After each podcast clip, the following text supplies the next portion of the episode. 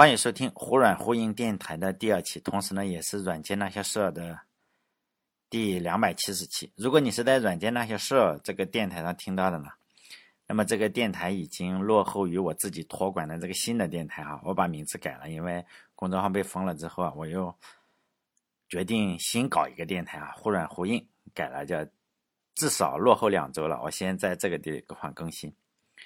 如果就是我自己想打一个时间差嘛，先更新自己的网站上，然后我自己的网站的名字叫留言洞点 com，两周之后呢，我再更新国内平台上的。因为我发现，在 Podcast 上，包括还是其他的平台，它不但给你删，而且呢，像这个 Podcast 上两百六十八期也已经给删了。与其呢让别人删，我宁可自己删嘛。最近呢，电台的更新的频率是慢了一点，我花了半个月左右的时间来研究一下。哎，怎么自己托管电台的一个技术？说实在的，我已经录了接近三百期电台了哈。最初实际上我是录了十几期讲足球的，可能是呢，呃，除了跟我踢球的人，没有人真正的听到过。就是每个十几分钟，我录电台呢，并不是说，哎呦，我有什么想法啊，而是那时候等着看世欧洲杯。就是你要等着看两点四十五嘛，你又闲着没事，我就在手机上一边说一边录，然后 录完之后我就发在网上，然后把链接啊就发到这个踢球的群里，结果就被骂惨了嘛，因为足球的个人倾向性非常非常的大，比如说你有人是曼联的球迷，有人是利物浦的球迷，比如说前两天这个利物浦把曼联五比零干掉了，你觉得真正的曼联球迷会爱上利物浦吗？绝对不会，他就会更加的痛恨利物浦。你每次提这件事情，就相当于像他的心脏上又插了一把刀。这五个球啊，早晚是要还回来。我录了十来期足球之后，就发现，无论你说什么的话，除了你说阿森纳，就前前段时间可能是你说阿森纳哈，最近可能你说曼联，哎，大家都挺喜欢哈。其他的呢？你说其他球队，大部分都有一多半人在骂你。我录软电电台的话，极少人在骂我吧，只有极少部分，但是这个骂还是不同的。我也渐渐的体会到了，就是足球的骂，就是很表面的骂，就是骂你就比较蠢啊，或者是这个样子，很表面的骂，不会去举报你。因为下次你说，比如说这个人他是曼联的球迷，我说了曼联的坏话，他就骂我嘛。等到下一次我又说曼联好话的话，他就觉得，哎呦，你说的真对，你这人很客观，就这个样子。实际上是足球是这样的骂，还不是那么痛恨。但是你做软件的历史的话。又加上有我自己的观点，就是极少数人真的是很恨你，呃，只要是讲的话，无论是我讲美国的，还是日本的，还是中国的历史，包括史记，就一直举报你，直到把你的公众号举报的给封了。然后呢，举报被封了之后啊，然后 他们就会再去这个喜马拉雅电台或者是网易云音乐上，他还发留言威胁你说，哎，你的公众号被举报了吧？这个样子，哎呦，就就很开心嘛。然后我就删掉他们。然后他们 还会再继续举报电台，就是如果就是有人加我微信的话，你就尽量不要不要说反话，因为加我微信的人，很多人就是说，哎呀，你举报了是活该这个样子。结果有的人他是为了说反话，也是说，哎呀，你举报了，就是说是我举报的这个样子，我也不知道这是不是真的是你举报的，然后我就拉黑了。结果你又说我跟你开玩笑，不是我举报的，是所以呢，不要跟我开玩笑，因为我们关系不是那么熟嘛。你突然加我个微信，因为确实有人在微信上，包括在这个你如果看喜马拉雅或者国内平台的留言的话，有些人很开心的，哎呀就觉得办了一件很大的事情。实际上你封或者不封，我又没什么影响力，是不是？但是呢，微信上也是这个样子，所以你最好不要说反话，不是你举报的，你就说不是你举报的。如果你又说你是你举报的，结果我把你直接拉黑了，然后你又说我开玩笑，你怎么开不起玩笑？我他妈咋知道是不是你举报的？是不是？如果你是我朋友，就是我们现实中认识，我知道你这人不会举报，那个也就是开玩笑，是不是？我以前的音频呢，都是上传到这个网易云音乐啊，还有喜马拉雅电台，还有这个 YouTube 上面。其实我一直知道你可以弄一个音频啊，放到自己的网站上，但是呢一直很懒，我就一直没有研究怎么搞。说实在的，在此之前我都 没有研究怎么搞。这次微信公众号被举报封了之后，我就决定哎研究一下，看看如何把电台也放到自己的网站上一份嘛。毕竟 YouTube 这也会删东西啊，虽然删的没有呃很多平台那么狠。我就来讲一件事情嘛，就信息茧房。信息茧房这个词大概是十多年前吧开始流行起来的。这个是一个美国教授写的，我忘了是什么芝加哥大学还是哈佛大学，反正一个出名的大学，考不上的大学。牛逼大学名字呢？这本书的名字我是记住了，叫《信息乌托邦》，里面就讲了类似的概念嘛。大家不用去买书哈，我不是梁文道，我我我在电台里说的书，大家我并不是说你一定要去买，就你有闲钱的话你就去买，因为你买了我也没钱，是不是？就是说呢，嗯，哎，好像我这样说是在说 梁文道推荐书，人家会给他钱，是不是？其实我也不知道啊，但是我不是推荐书的，大家知道，至少没有给我钱，我也并不是暗示梁文道是卖书的，所以呢，梁文道的粉丝你不要来来喷我。我一般都是建议别人少读书哈，因为我实在是穷困潦倒了才去读书。哎呀，想起来一件很崩溃的事情，你知道这个，你有 Kindle 的话，你就每天都读书的话，实际上它会有隐私的问题，它就会不停的给你记录，就是给你记录这个，呃，像我买了这个 Kindle Unlimited 的这个服务嘛，然后呢，它实际上它会记录你所有的信息，然后呢，最近嘛，最近呃，就前两前前几前几天嘛。实际上我也不知道，然后他突然发我个信息，说我已经订阅了六年，是不是？六年的这个，我每年都订阅，然后呢，他就会统计你在六年中有多少天没有没有这个没有读书，他都会统计的，这就是有信息隐私。因因此呢，我就发看了一下，就很很悲伤嘛，是不是？大家就觉得你读书很好，实际上我是因为太穷了，我负担不起其他的娱乐活动，比如说吃喝嫖赌，你就没有钱嘛。然后呢，他就给我说，哟，你这个。这六年你总共缺席了三十多天，也就是说呢，我有六 这六年之中，我有三十多天没有打开 Kindle 这个样子。想一想，并不是我很自豪哈，而是有一种悲伤感，你知道吗？这个真的是一种悲伤感，尤其是混到这个年龄，你只只能去读书，是不是？所以呢，我就我并不是推荐大家读书，《信息乌托邦》这本书我确实看过。这本书的作者呢，他同时还写了另外一本书，叫《网络共和国》。毕竟教授都是写书嘛，他的观点，这两本书的观点实际上是一样的，就是他信息共和国可能更极端一点点。然后呢，人家有名气了，就出一本书，他又写了信息乌托邦，你就发现这两本书是一样的，就是更温和了一点点。他的书的观点，每个人的观点都差不多。他写了可能几十本书，人家也是可能是传播观点，也是为了赚钱这个样子，咱也不好意思推。推断他是不是为了赚钱哈？他他在我就讲一下他大体的观点吧哈。他就说呢，在网络上每个人都可以产生知识嘛，像我也可以在网络上录电台给人家听嘛。然后呢就会出现错误，比如说我的电台里会有很多的错误嘛。他的举的例子是维基百科或者博客。当然我们也可以包括电台，我们可以推广一下。他没有说电台这件事情啊。就比如说我在维基百科上编辑一个东西，我有可能错了，我不懂。就是我是个半吊子，王呃，就是半瓶子醋，然后我又在喜欢炫耀，然后是不是错了？错了之后呢，这个错误就会被传播，可能有五十个人，五十个人就吸收了这种错误的观点。比如说你去讲牛顿力学，完了五十个人不知道牛顿力学，结果呢就搞错了，然后呢这个错误是不是就会被放大？然后他可能跟他老婆又讲了讲这个牛顿第一定律，妈又讲错了，就这个样子。然后每个人都是。就是无限的放大嘛，他就觉得这个群体啊，你有一个错误的话，实际上网络不但是增加它的好处，它也会增加它的坏处，是不是？应该是按照他的理论是这个样子。你只能你被困在一个错误的信息茧房里，就你周围是错误，那但是你认为是对的，为什么呢？因为接触你的人，你听我说，我听你说，哎呦，都是你周围的朋友，一群笨蛋。然后坚守了一个错误的信念，然后还认为自己是正确的，这在网络上很正常吧？比如说你天天刷某个东西，嗯，现在又有算法了。比如说你天天刷某个东西，你是不是周围看到的都是刷这个东西的？比如说你玩一个非常小众的游戏，我也不知道什么游戏了哈。比如说 3DS 好了，像像我现在还玩 3DS。因为我就我非常喜欢，我也玩游戏啊，但是我很少玩手游，我喜欢玩这个 任天堂的这个 3DS。现在 3DS 已经不卖了哈，我也不是推荐，像我经常玩 3DS，我经常到网上去搜一搜 3DS，你就会发现很多人还是玩 3DS，包括我的抖音什么的，仍然是有玩 3DS，但是周围没有现实中的人玩 3DS。但是呢，我看到的信息是很多人还在玩 3DS，为什么呢？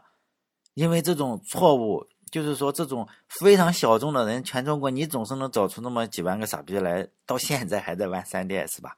就任天堂的一个，哎呀，分辨率极差的游戏，每次我都玩的很开心，还坐坐过了站，有时候玩的。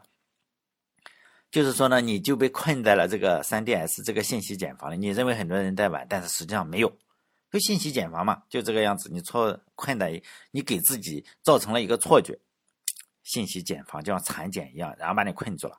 为什么这么说呢？哈，但是我认为我们不能够就是说，呃，跟所有的社会科学一样哈，欧美的理论你放到中国至少有一半不合适，因为这这本书跟他写的《网络共和国》差不多。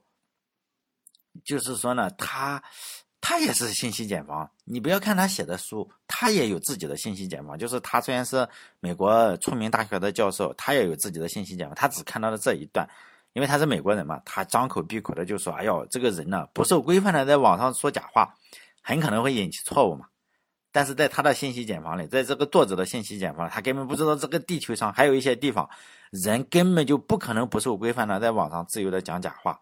这已经超出了他理解范围。你说，哎呦，有些地方人不能在网上自由的说话，这个这个教授就目瞪口呆，说什么还有这种地方吗？他没见过，是不是见识短浅？已经超出了他的理解范围，并不是说他学术不牛逼哈，只是他确实没有见过。说我我我说句话进局子了，你信不信？然后大教授说：“你吹吧，是不是？你没见过，是不是？你没见过，你不要说说不信。他就是，这就是他的信息茧房。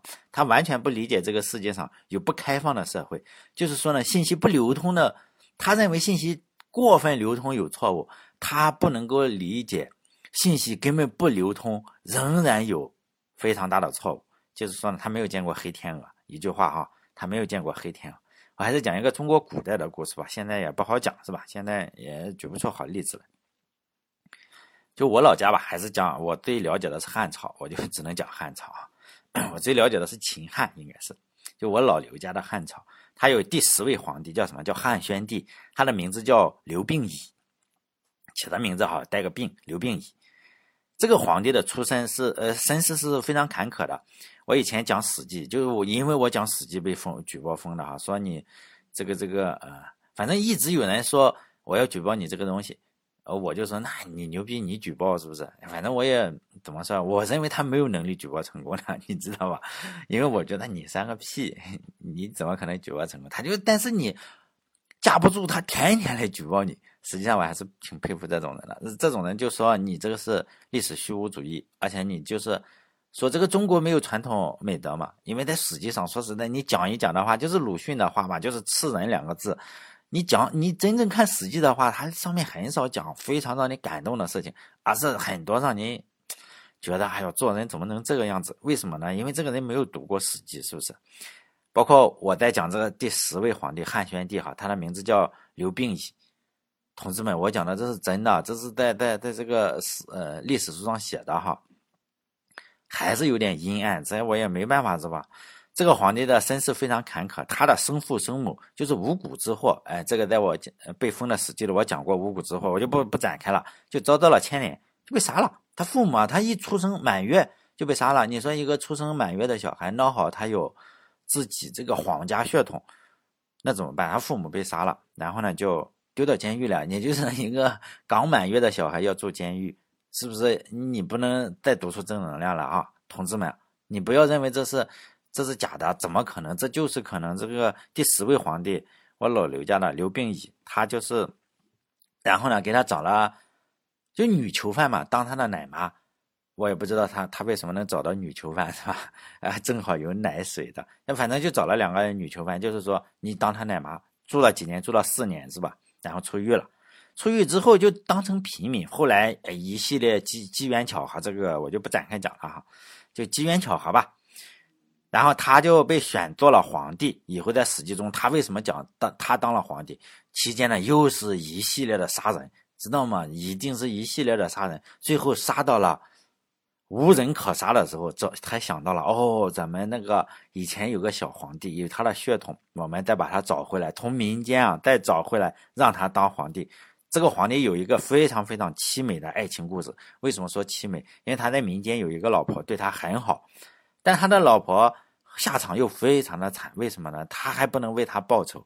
这个这个我就不去讲了。这个这种皇帝是不多见的，很多的皇帝是没有爱情的，但是他的爱情又美好又凄惨，因为他老婆死掉了，而且是被毒死的。同志们是被毒死的啊！这个你也不能读出正能量，但是我可以说前半部分它有很很美好的爱情故事在民间哈，但是他确实是被毒死的，这个画风就转换了。我要说的是他的儿子哈，为什么说他的儿子？确切说是他有四个儿子，他的的他第四个儿子，这个儿子的名字叫刘宇。说来好笑，我我真实中的我二大爷家的，我二爷家的大叔。就叫这个刘宇。后来我有时候读这个汉朝的历史，我发现我周围的人很多跟他重名，就是真是一种惊喜啊！这个刘宇是第四个儿子，是中国。因为在中国的话，你是第四个儿子的话，你实际上是呃难以继承皇位的，都是他哥哥来继承。他哥哥是谁？汉元帝，就是我前面讲的，在监狱里出生的这个皇帝，有一段凄美的爱情嘛哈。他的爱情的结晶就是这个汉元帝，叫什么？叫刘氏，这个氏非常的难写。刘氏，刘氏就把他的，呃，皇位呢，就传给自己的儿子，他不会传给自己的弟弟，要传给就是叫什么父死子继，兄终弟及。中国的这个都是这个样子，叫 这个刘骜，他的儿子刘骜。刘骜，大家如果了解历史的话，就应该知道他宠爱赵飞燕的那个皇帝啊。后来就是赵飞燕还有个妹妹嘛，叫赵合德。哎呀，咱两个可能长得比较好看，基因应该差不多，一起招进宫来。然后哈，就是古代的昭仪，就是当昭仪。昭仪的话，就就是一直陪着这个刘骜睡觉，姐妹两个哈。这个我我不敢说，因为咱没见过她是不是姐妹同时上，这个也不敢乱说。但是据中国的书叫《赵飞燕外传》，这个都不是我乱讲的，是《赵飞燕外传》上讲的。这个她们姐妹俩有非常非常完美的身材，尤其是有一对非常傲人的胸部。这个《赵飞燕外传》上写的哈，我如果有人要举报，我可以给你找出来。希望丰胸广告的医院可以说让赵飞燕姐妹当代言人，并且呢，这个汉成帝刘骜就是这个 坐监狱的皇帝的跟那个哎呀很凄美爱情的结晶。这个汉汉成帝刘骜是死在哪里？死在床上。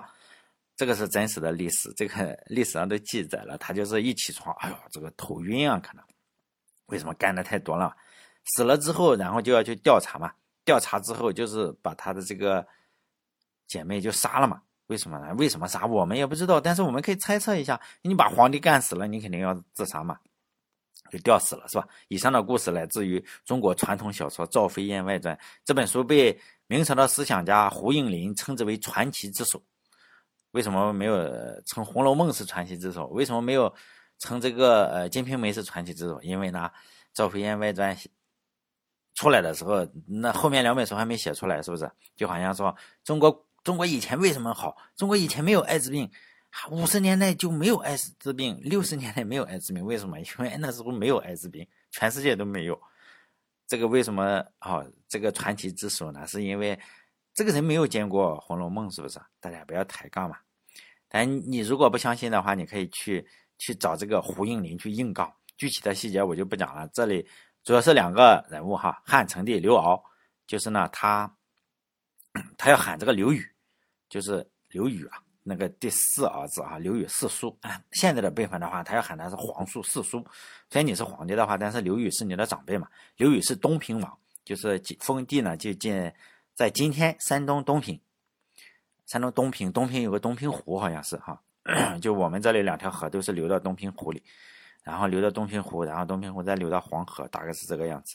这个家伙跟他的侄子，就是，哎呀，有点乱了。如果你懂历史的话，你就不觉得乱了。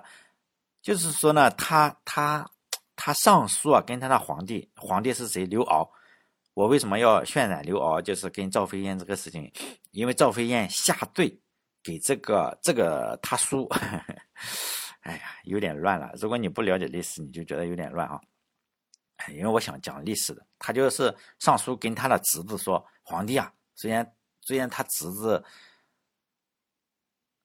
是他弟一辈，但是人家是皇帝，你还是要上书嘛。”你上书说我想读《史记》，真的并不是我编的，是我想读《史记》，能不能把宫里这个《史记》啊复印给我一份，是吧？发个电子邮件给我。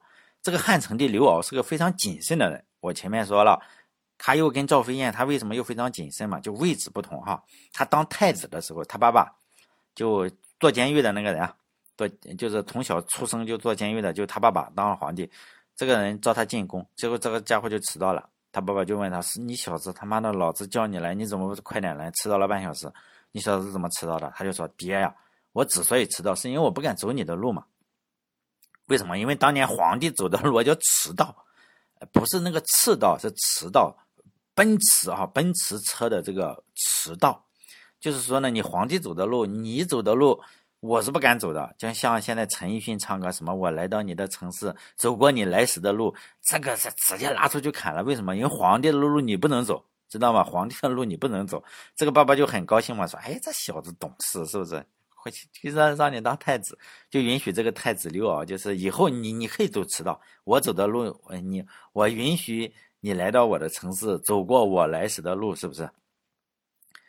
然后就就他可以走，大家就是说，哎呀，说这孩子真真懂事。用我们现在的话来说，就真懂事。当太子的时候，就刘骜当太子的时候还是比较好的，就又谨慎，又爱读书。就是哎呀，可史书上至少讲他爱读书，爱读什么书咱也不知道，就是小心的不得了，是吧？就当上皇帝之后啊，就马上搞姐妹花嘛。刘骜同学就是虽然很劳累，就是说死在了床上嘛，毕竟他被人干死了，但是呢，他也是没有留下后代的。就是大家知道汉朝被篡权过吗？就被王凤啊、王莽篡权了。王凤是谁？王凤是他舅舅。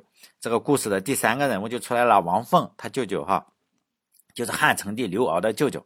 我再总结一下，三个主人公哈，一个是被姐妹花睡死的这个汉成帝刘骜，然后汉成帝的刘骜的四叔刘宇，但是也喜欢睡睡女人哈。这个每个人都喜欢睡，但是人家确实是睡出了风格。就还有就是汉成帝刘娥的舅舅王凤，呃，不要听了半天，大家只记住了赵飞燕和她妹妹。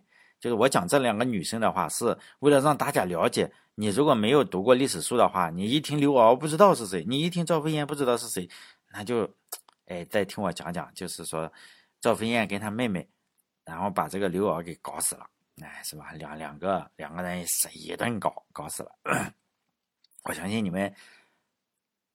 你们应该知道了，是不是这种事情坏事传千里嘛？他这个叔叔就来借《史记》说：“哎，我想读读《史记》，说我要读《史记》。”他就去找他的舅舅商量嘛，跟他找王凤，说明这个舅舅还是比叔叔亲嘛。王凤说不能借。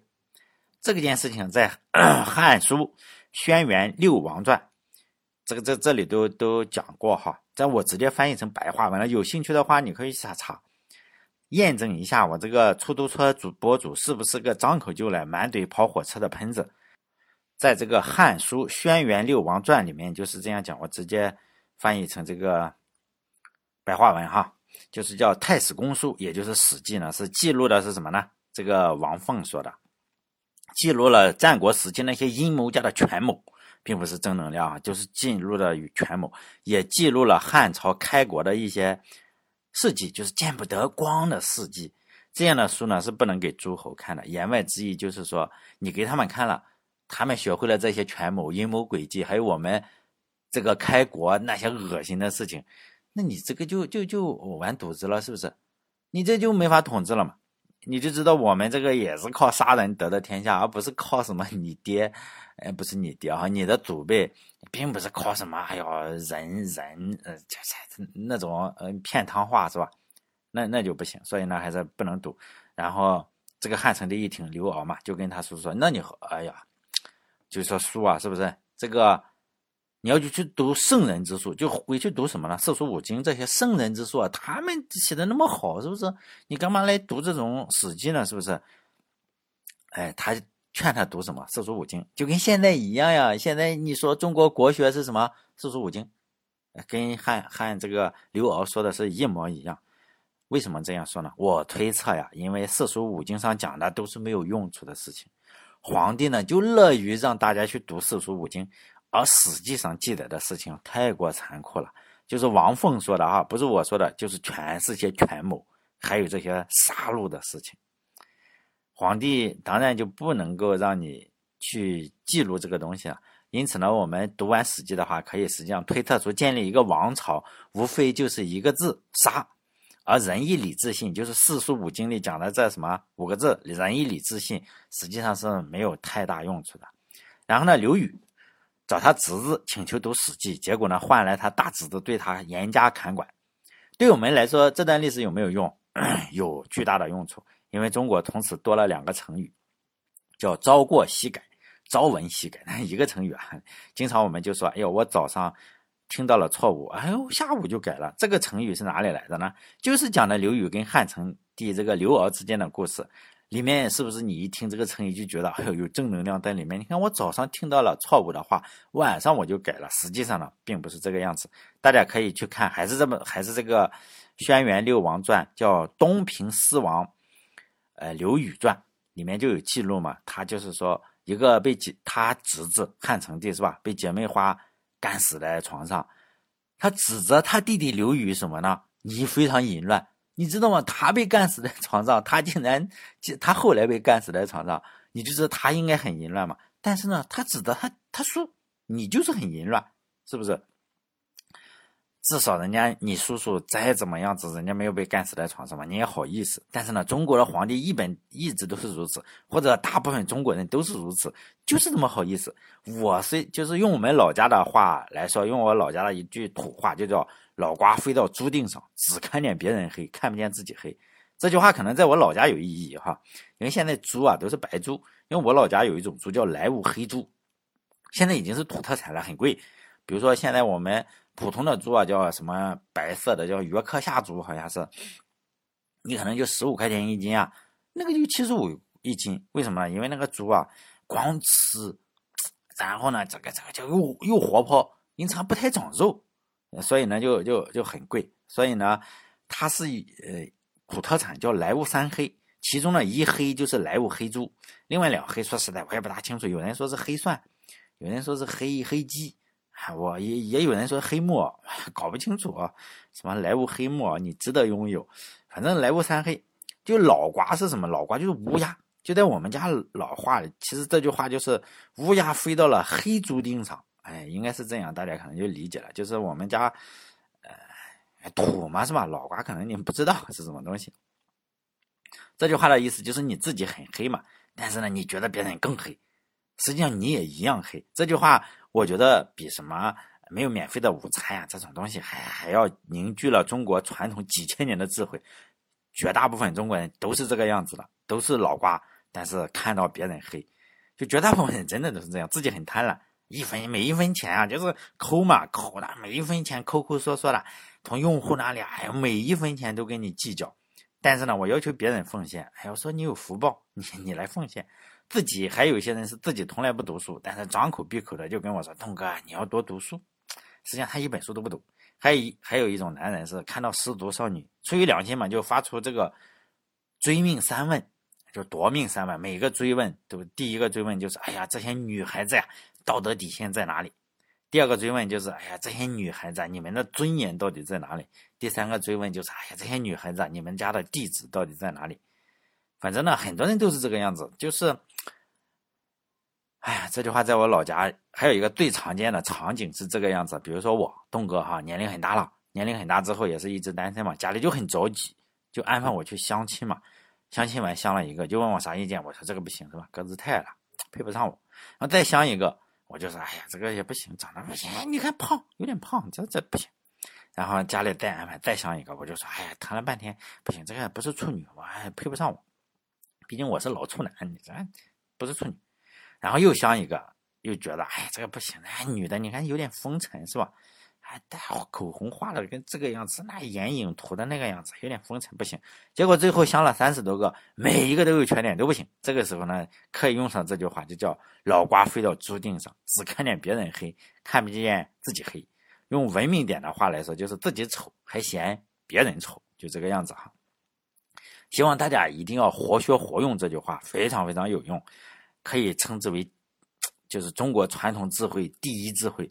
比如说这个汉成帝刘骜自己是不是很淫乱？他自己很淫乱的同时，他又要求别人不能淫乱。你你自己超级淫乱，但是呢，他要求其他人你道德要高尚。就是我以德治国，是不是？得逗这个这个这个刘骜，自己被这个。赵飞燕姐妹给干死了，但是呢，他确实要标榜自己是非常高尚了，是吧？就脑瓜飞到了注定上，只看见别人黑了。比如说这个汉成帝刘骜，年轻的时候是非常喜欢读书的，尤其喜欢读什么《史记》，天天研究《史记》啊。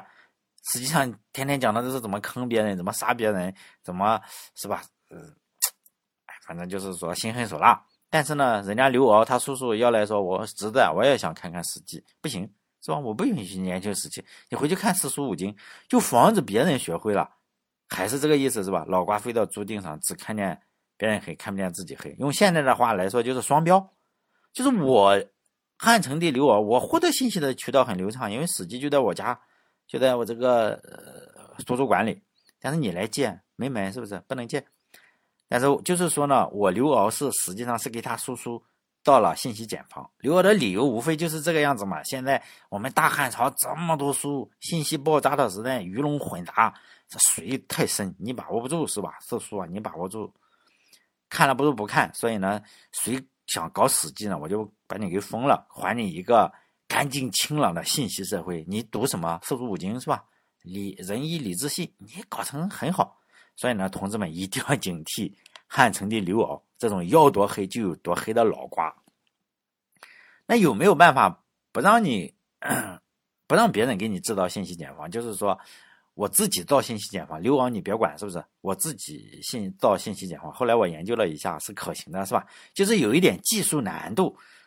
但是这不能保证你你自己就是说没有信息茧房，仍然是你有信息茧房。但是呢，你只是确保你自己的信息茧房是你自己造的，而不是别人给你造的。大家有没有这样一个感觉哈？或者在人生的某一刻时刻、某一秒钟，你觉醒的那一时刻，你意识到，我靠，有个刘敖在决定你在看什么书、获得什么信息。最后呢，就是说。我再讲一件事情，因为我公众号被封了嘛，我才决定研究一下 Podcast 这个协议是怎么一回事。我的遭遇啊，就让我想起了王朔写的，可能也不是王朔写的，因为现在网上都有很多人就是说冒充名人写的。比如说我足够出名的话，就有人说哎栋哥说过，然后其他人也不好反驳。你问我说我有没有说过？哎呀，我也不知道是不是，反正名人就哪几个，王朔就是揭露。呃，黑暗面的，就是王朔啊，这些这些看起来说话不太好的。如果要讲人性的话，就是于丹嘛。于丹说过，人要爱，是不是 就这个样子？如果你是基本上就是韩寒呀、王朔是伪造的重灾区嘛，就是你写社会阴暗面，因为这几个人就是给人造成的感觉就是这个样子。如果你是。阳光面就是于丹那一些嘛，于丹说过我们要用爱化解黑暗啊！一听这个这个档次就上去了，是不是？这个有可能是模仿的哈，我也不知道，因为我也不认识王朔。这段话是这么写的，只是用在我身上比较合适哈。他说说中国人是猪，感情上不能接受。大家把这个中国人替换成刘云栋哈，说刘云栋是猪，感情上不能接受。可他妈的很多人一直。都在验证刘云栋是猪这一件事事实，不侵犯到自己的利益，就光知道埋头赚钱，谁死都和自己没关系。一旦伤害到自己了，马上就惨叫，叫的简直哭天抢地，然后一个大馒大白馒头扔过去，立马又蔫了。别人喊的时候，呀，依然埋头吃喝，就这个状态嘛。就是我做电台，我也就迟迟没有建立起自己托管平台的原因。我觉得。反正我的也没封，是不是？反正录个电台还挺麻烦，你就上传到人家那里就行了。虽然我也知道有人天天加我微信威胁我，发私信 威胁我，但是我习惯了，我就觉得你算个屁，你跟我是一样，镰刀还能在乎你个韭菜？但是呢，习惯了，就是我就觉得你无论你说什么，你举报没人听你的，我还就觉得他们是做无用功，无论你说什么总是有人骂你嘛。结果有一天，嘿，真的被假了，是不是？就是。可能是王朔说的，是吧？然后，哎呦，一下子马上马上伤害到自己了，马上就惨叫哭叫的哭天抢地，然后一个大白馒头扔过去。比如说我的又被解封了，但实际上不可能被解封了。哎，然后我立马又蔫了，哎又行了，我又去更新。就是说呢，这段话说我还是 比较贴切哈。我把那个中国人换成了我自己的名字哈，因为有的人一听这个，妈的又去给王朔骂人家，有可能不是王朔说的，同志们。不要那么玻璃心。哎呀，实际上呢，我研究了一下才知道，自己做一个托管平台这件事情啊，真的是简单的要死。只要你研究的话，对程序员来说，一两个晚上肯定搞得妥妥的，一点技术含量都没有。相比于最近媒体上报道，就是最近媒体上报道嘛，有个父亲是吧？有个伟大的父亲，必须加上“伟大的”这个词哈。他的孩子得了一种非常罕见的病，他自己就是高中生嘛，大概是比我学的还低点。说实在的哈，我我我水平肯定比他差很多。就是人家靠什么？靠英语字典，再加上没了，这些论文可以下载是吧？然后靠英语字典加论文，然后就读论文，读懂了国外的论文，最后。去哪里？我听了之后，我看了那个篇报道，就很感动，是吧？我还跟我儿子讲了一下，我说：“你看，这是伟大的父亲。”对呀，我儿子还说了一声：“对呀，你看人家，哎呀，搞得我还很不好意思。”最后呢，他就成功的研制了可以缓解他孩子就是缺一种铜。我也没想到人人体竟然还需要铜，我以为铜应该是重金属，是吧？没想到还是需要铜，就是铜，它会弄你的肌肉还是大脑，反正他最后又做出了一种药。可以就是缓解大脑啊，那种他是他自己搞出来的，就是国内人家只教给他怎么做，哎，反正我看了很感动。那个难度人家都能做出来，说实在的，你研究个 Podcast 的，对程序员真的就是一两天晚上，或者一天晚上。你写过 XML，你一看就觉得我操，原来这么简单。但是呢，我竟然拖了个五年，我竟然一刻也没看，就是还是那个猪嘛，就闷头在那里吃东西是吧？哎夹到头了，才想起来。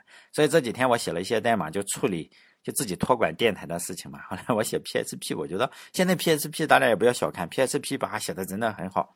接下来我就讲一下大概的原理。如果你也想建立自己的信息茧房的话，而不是让刘敖决定你应该听什么或者看什么，因为刘敖说：“哎，叔啊，你喊我们叔说叔，你去看四书五经是吧？”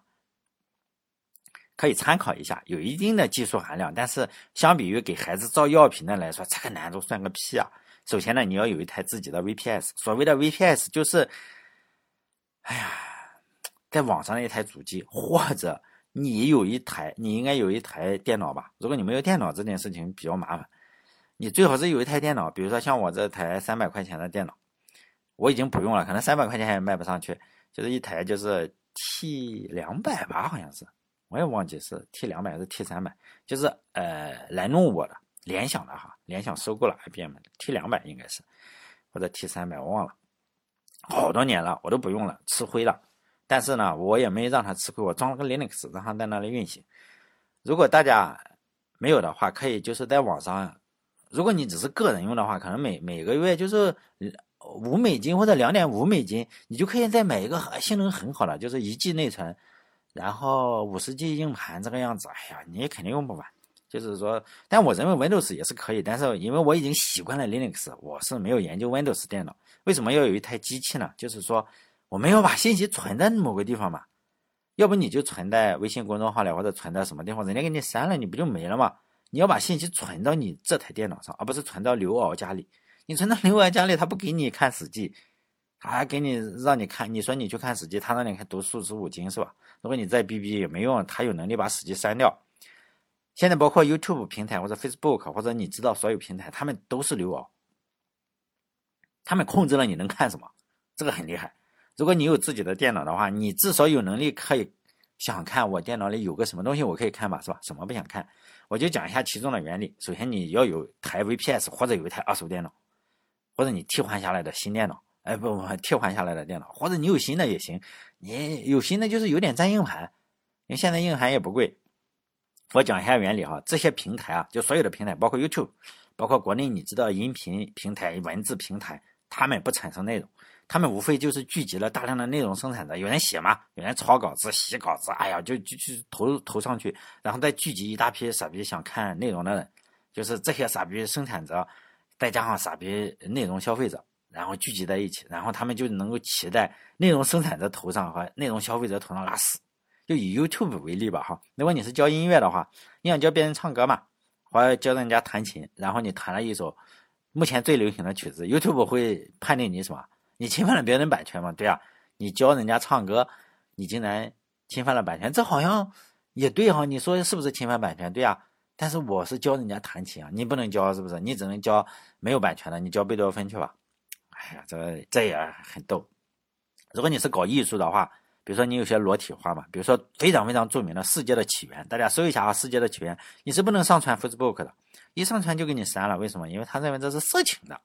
当然，就是 Facebook 和 YouTube，我举这个例子，他们真的是非常轻的。哎呦，有些平台的严厉，就是写信息乌托邦的那个美国教授都想象不到，做梦都想象不到。毕竟他们美国人，美国人没有见识的。我告诉你，他们就没有见识，没有见，他们一见什么就是外国人，他们唯一的见识就是我上传了《世界起源》，《世界起源》是法国的画家哈库比尔，一八六六年，两百年前哈，两百年前创作的一个写实主义的画作，大家搜一下，你就看一下，就是一个女人的裸体嘛，半裸，不不全裸。下半身裸体，然后一个裸体你上传上去，然后被这个 Facebook 还是应该是 Facebook，然后删了，删了之后，然后就跟他打，美国就受不了这个，美国人我就说没见识，删了，你说被个平台删个东西，这司空见惯，但是美国没见过是不是？完就打官司，尤其是这种你给我删，然后打官司，这个人给人打了几年，七年，贼牛逼，就是就是给你打，搞得你 Facebook。怎么样子啊？赔礼道歉啊！哎呦，再把这幅画给你恢复了，以后不敢删了嘛？你说敢不敢删？这幅画不敢删，其他的他还敢删。哎，Facebook 也没什么底线的，不就删你个图吗？是不是？如果作为中国人的话，可能就觉得这很魔幻。哎呦，你是不是有毛病？就一张图被删了，你跟他打七年官司，结果打赢了，人家就给你道个歉。哎呀，这个我们就是。中国人有见识嘛？美国人没见识，我们只能说不就删个图吗？是吧？国内的平台，比如说删你个图，甭说吃你几个烂西瓜，老子在城里下馆子从来都不给钱。在西方的国家，如果你有自己的网站的话，比如说那个上传 Facebook 的，呃，上传《世界起源》这幅画的那个人，如果他有自己的网站的话，他 放你放在自己网站上就是了，也不会被删。除非你自己愿意删，但是这又有一个问题，就是比如说所有人都有自己的网站哈，比如说每个人都有自己的网站，我们要用浏览器去看这些网站嘛，那就累死了。比如说我喜欢二十个人写写的文章，这二十个人每个人都有自己的网站，是不是？是不是崩溃了？肯定崩溃啊！我们拿个浏览器，拿个火狐，拿个 Chrome，然后每天点点一遍，那不要死人吗？所以呢？而且我点一遍，我今天点一遍，也许这个人没更新了，我不就浪费时间了吗？幸好呢，程序员早就想到了这个问题，就是说呢，这二十个作者写的东西啊，这个网站我放在一起，是不是相当于放一个收藏夹里？浏览器，但这个还是太挫了。他们就开发了一个协议，就是 RSS 协议。RSS 协议的英文叫做 Really Simple Syndication。就是 RSS 和 Really Simple Syndication，翻译成中文叫做“真的很简单的聚合”。这个名字真的起的土的掉渣。RSS 也确实非常简单，就是一个文本，就是你网站有什么内容，你就更新到这个 XM XML 文件里，然后呢，我找个地方去抓抓回来，不管你有没有写，反正电脑抓嘛。你电脑去干这种活无所谓嘛，哈，你就里面记录你网站的更新，那谁去取这些内容呢？我用不用你说我手工去刷新？那你这那不又回到前面我说的那个你去那个啥了吗？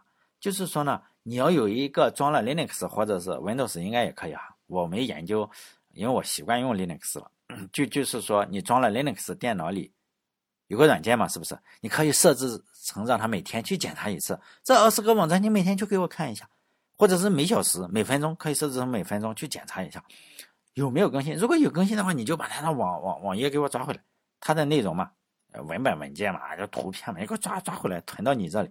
这样的话，我不就可以在一个地方去看了吗？看这二十个人，因为它更新了，这里就会显示一个东西嘛，相当于是，呃，内容就存到了我电脑里，是吧？但是内容，就比如说我现在就这个样子，我这样已经呃 用这个服务很多很多年了。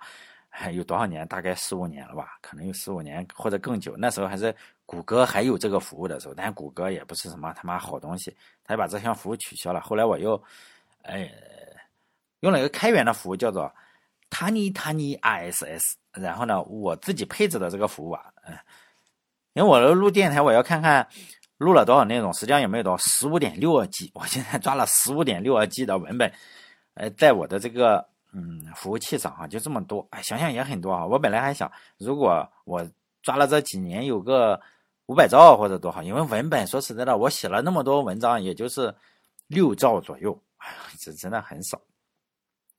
六兆左右。实际上，你你想十五点六二 G，我想如果有个每个人一 G 的话，我就可以开一个免费服务。但我一看自己就崩溃了，是吧？我今天抓了十五点六二 G，竟然这么多。这里面百分之九十九的内容我是不看的，但是我每天还是会刷一下。比如说，我会拿这个手机啊，然后我会到这个我那个服务器上刷一下，我看看更新了些什么东西。就就真的，我有时候我大部分都是不看的，百分之九十九不看。如果我看到哎，这个我喜欢的那几个，嗯，读作者哈，他写了文章，在他的网站更新了，我就点进去看一下。这是不是有点像什么微信公众号？大家发现了吗？对呀，就是微信公众号，而且是一个永远不会被封号的微信公众号。微信公众号它是推送给你。这个呢，它也类似于推送，但是呢，它仍然是把主动权交给你。只有你去看的时候，它会列表列在那里，哦，谁更新了这个样子。现在的人不都是让人喂到嘴里嘛？所以呢，就有点问题哈。你可能会问，啊，这么好的服务，一定有自己，肯定有人要要做这个服务嘛？就是你免费也好，还是收费也好，我登录一个账号，他帮我去抓取不就行了吗？有没有人提供这个服务？有的，但是呢，都被封了。为什么被封？你问我为什么被封？他们就提供这么个服务，抓取服务，然后到你这里，但是呢，已经被封了。现在最主流的两家 RSS 服务应该是 InnoReader 和这个 Feedly。呃，我不用他这两家，为什么？我已经配置了自己的 Tiny Tiny RSS 是一个开源软件。你说这两家有多好？说实在的，我真的是不知道，是吧？但是确实这两家应该可以，就是你也可以不付费啊。你有能力突破封锁的话，这两家应该也被封了。好像是 InnoReader 点 com 没有被封，有中国特供版。如果你要使用这两家服务的话，你不想付费，那你只能免费订阅多少？一百一百五十个。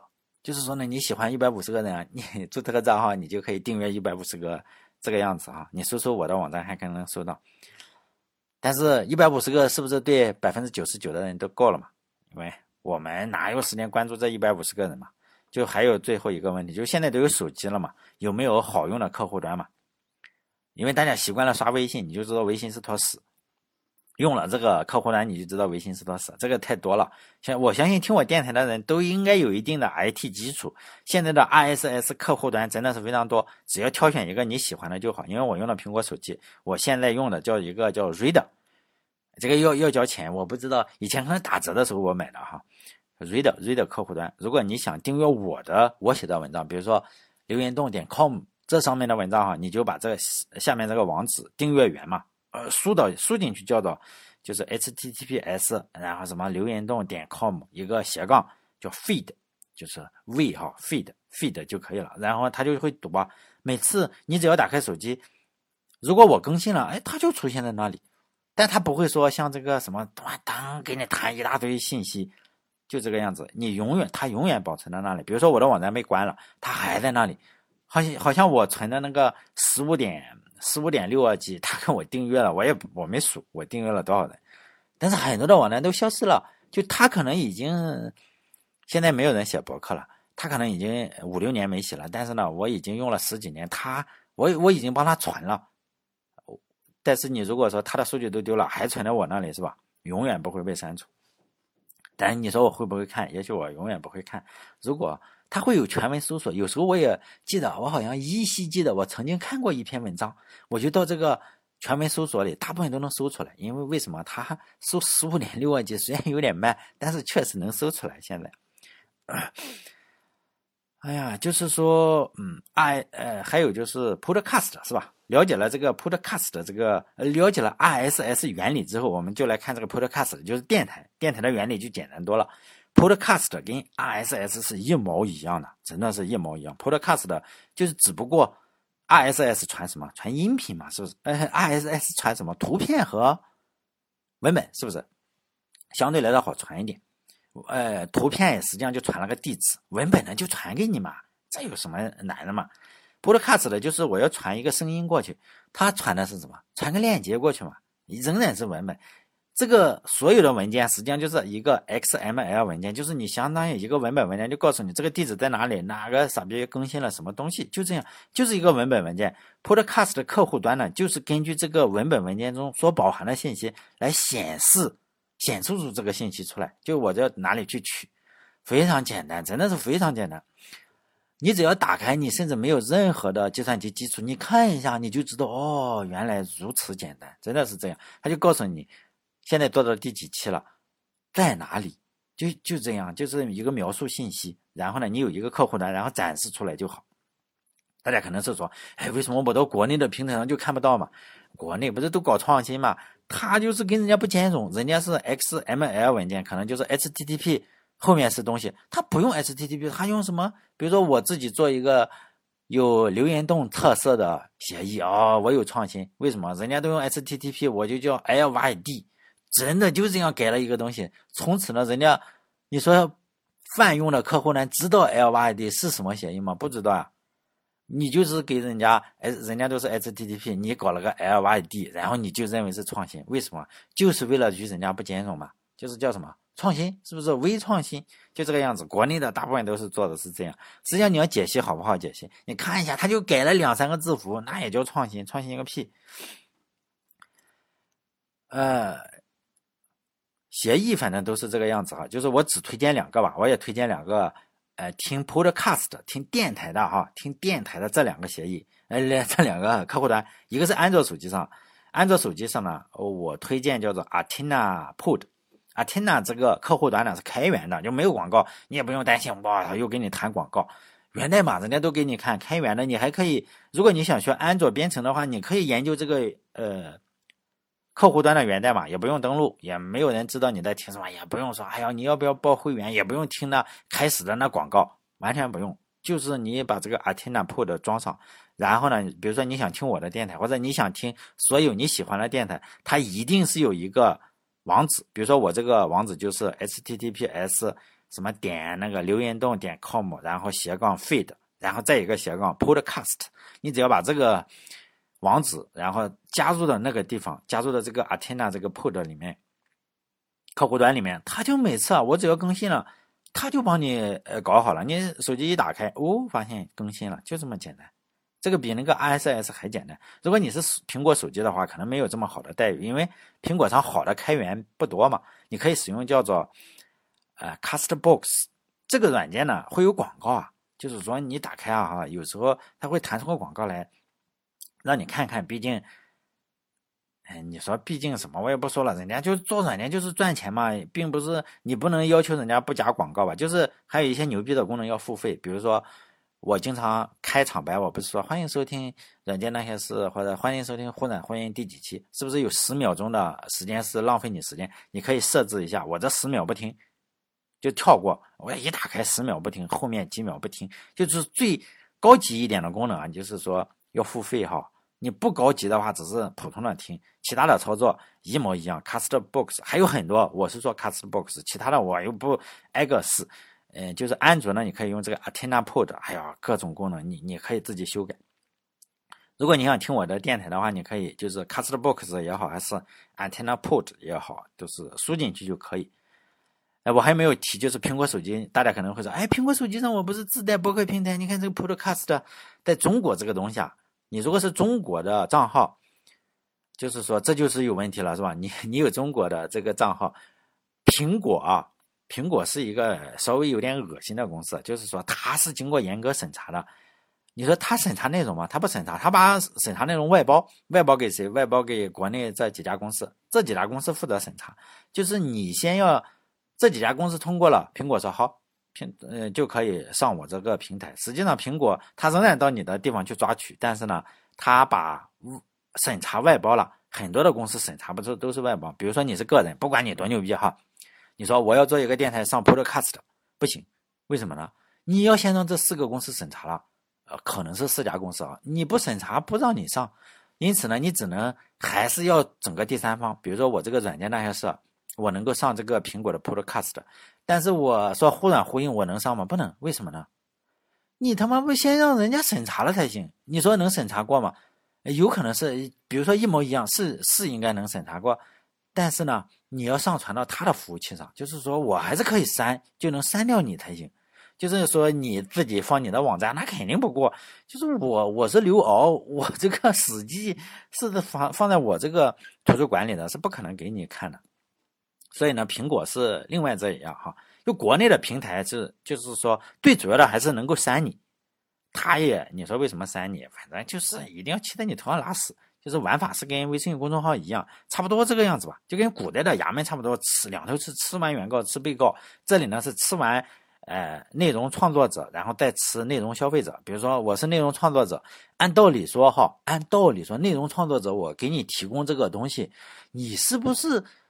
我给你提供这个软件那些事，电台你是不是要对我好一点？实际上不是，他他仍然是吃你。为什么？他说你看看你这个播放量这么少，你要不要做点广告啊？每个月三千怎么样？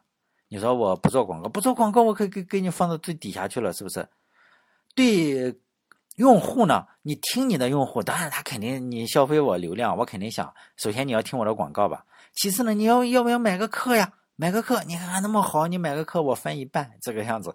你看他吃，他是两头吃的，他并不是说我为谁服务，哎呀，我为创作者服务，或者是我为消费者服务，没有，他两头吃，就是吃完原告吃被告。最后一点的话，就是如果你是收集癖好的话，像我这样啊，听了音频也不删，哎，我经常听了音频不删的，就是说，就别人的。网站上这个 RSS，比如说我我收集了十五点几 G，然后不看是吧？经常大部分都不看，但是我收集起来。对这个音频来说，还有一个，你想收集音频，音频就比较大，像我这样录一期可能要二十兆或者二十五兆，你是不是手机实际上是承受不住的？所以呢，所有的 Podcast 的都是你听完了，它就自动帮你删，你不删的话是有点问题的。为什么？你手机爆了嘛？你想想，你听五个电台，一天给你。导估进去一百兆，还也很恶心的。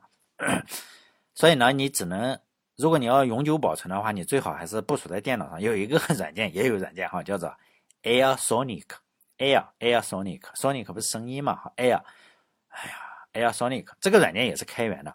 呃，如果没有记错的话，它应该是用 Java 写的。如果你要学 Spring，它是用 Java Spring 那个框架写的哈，你可以去研究一下嘛。它是可以部署在电脑上的，这个软件也是开源的。它的目标当然了，人家，人家的目标是星辰大海，可不是搞你个 Podcast 的电台，它是搞音乐的，所有音频它都搞。Air Sonic，就是说呢，哈，你可以，如果你有公网 IP 就更好了，像我就有，是不是？你如果没有的话，就在家里局域网里都是可以的。你部署在你自己的电脑上，当然我也是，我不讲具体部署了，我可以讲一下它大概能干什么，比如说。现在是不是听歌都要交钱呀？你听周杰伦的，是不是要交钱？你听哪个的，是不是要交钱？鲍勃迪伦是不是要交钱？对，是不是你可以可以下载啊？你下载盗版，像我没有钱，我下载盗版。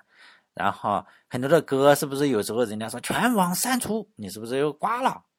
哎，我你有那种不删除的在你硬盘里吗？你说哎呀，在硬盘里搞来搞去，找来找去，烦死了。好，导入到 Air Sonic 里，哇，做的比所有平台都好用，Air Sonic。AirSonic，你导入进去之后，你可以有自己的客户端啊，你在手机上连自己的服务器听，哇，这个厉害不？就这样，你还可以设置用户名密码，就设置你，你给你老婆也行啊，就是设置歌单，设置什么？期间呢，它还可以就是收收集 Podcast。这个是它的呃次要业务和 Podcast 的次要业务，就是它可以设置你你想听谁的嘛，你把这个网址输入进去，像我的也是输入哪个，输入这个留言洞点 com，然后斜杠 feed 斜杠 Podcast，然后你输入这个 AirSonic 里，它运行在电脑里，然后呢它始终帮你下载，因为电脑里比较厉害嘛，是吧？你只要一连这个，只要它上传，它就抓回来，抓回来之后它就不给你删了。因此，你其他人都删了，那电台爆了。比如说，我那电台被下架了，我自己后悔了，删了。哎，他不删，因为他已经下载过了，就这个样子。然后呢，我我实际上是这个是我并不是我有一台旧电脑哈，我有我我就说的这个旧电脑。呃，它有两 G 的，我我换了一个硬盘，就固不是固态硬盘，就机械硬盘两 G。其实你可以有人说省电，实际上你可以设置休眠嘛，十五分钟不理它就休眠，然后你你把它设置成可以通网络唤醒，就是说呢，你访问它的 IP 地址，它就醒了。醒像因为我的是机械硬盘，两 T 的一个机械硬盘，是不是慢一点？大概你要等三十秒左右，它就它就醒了。如果你是固态硬盘的话，它可能三秒钟就醒，我这个是三十秒左右。三十秒左右，你你这样一醒它，醒它，它就醒十五分钟。它会这十五分钟，它会干什么事情？下载东西啊，也醒了嘛，它就到处再去再去运行一遍，下载东西。下载完之后，你十五分钟又没理它，它又睡了，就这个样子。也费不了多少电。说实在的，呃，我我我也是做电台的时候看了一下，已经传了四百多 G 音频，还挺多的哈。有英语的，有什么的电台啊，传了四百多 G 音频，光光说 Podcast 不说那种音乐，Podcast 的就下载了四百多 G，就是只要硬盘不坏嘛，它我基本上是不太怕人被删掉，当然我也不听哈。最后最后是吧？如果大家实在是有困难，就我讲的这几个软件，你也没有那种人家那个高中那个高中给他儿子治病的那种决心，也不想读这个东西，死活折腾不出来，可以留言给我是吧？我可以在我的网站上写个教程，就大体上写个教程，就这几个软件嘛，写个教程教大家如何建立自己的信息茧房，然后呢，还讲一下上面我提到的这几个软件怎么搞哈，我就列列一下，写一篇文章嘛，相当于。如果你实在是不会哈，呃，好嘞，这期就到这里，希望大家关注我的新微信公众号，叫“忽软忽硬”。但是，呃，以后我可能不会更太多东西在上面了哈。但是我还是希望有些人就是被习惯了被喂东西嘛，你就是我还是在微信公众号里，我大概会发这样一条信息，我说，哎，我又更新了，我两周前又更新了一条信息。然后呢，希望大家来我自己的网站看，然后或者你有自己的这个 Podcast 的，你就不用到我的网站上来看了。好，这一期到这里，再见。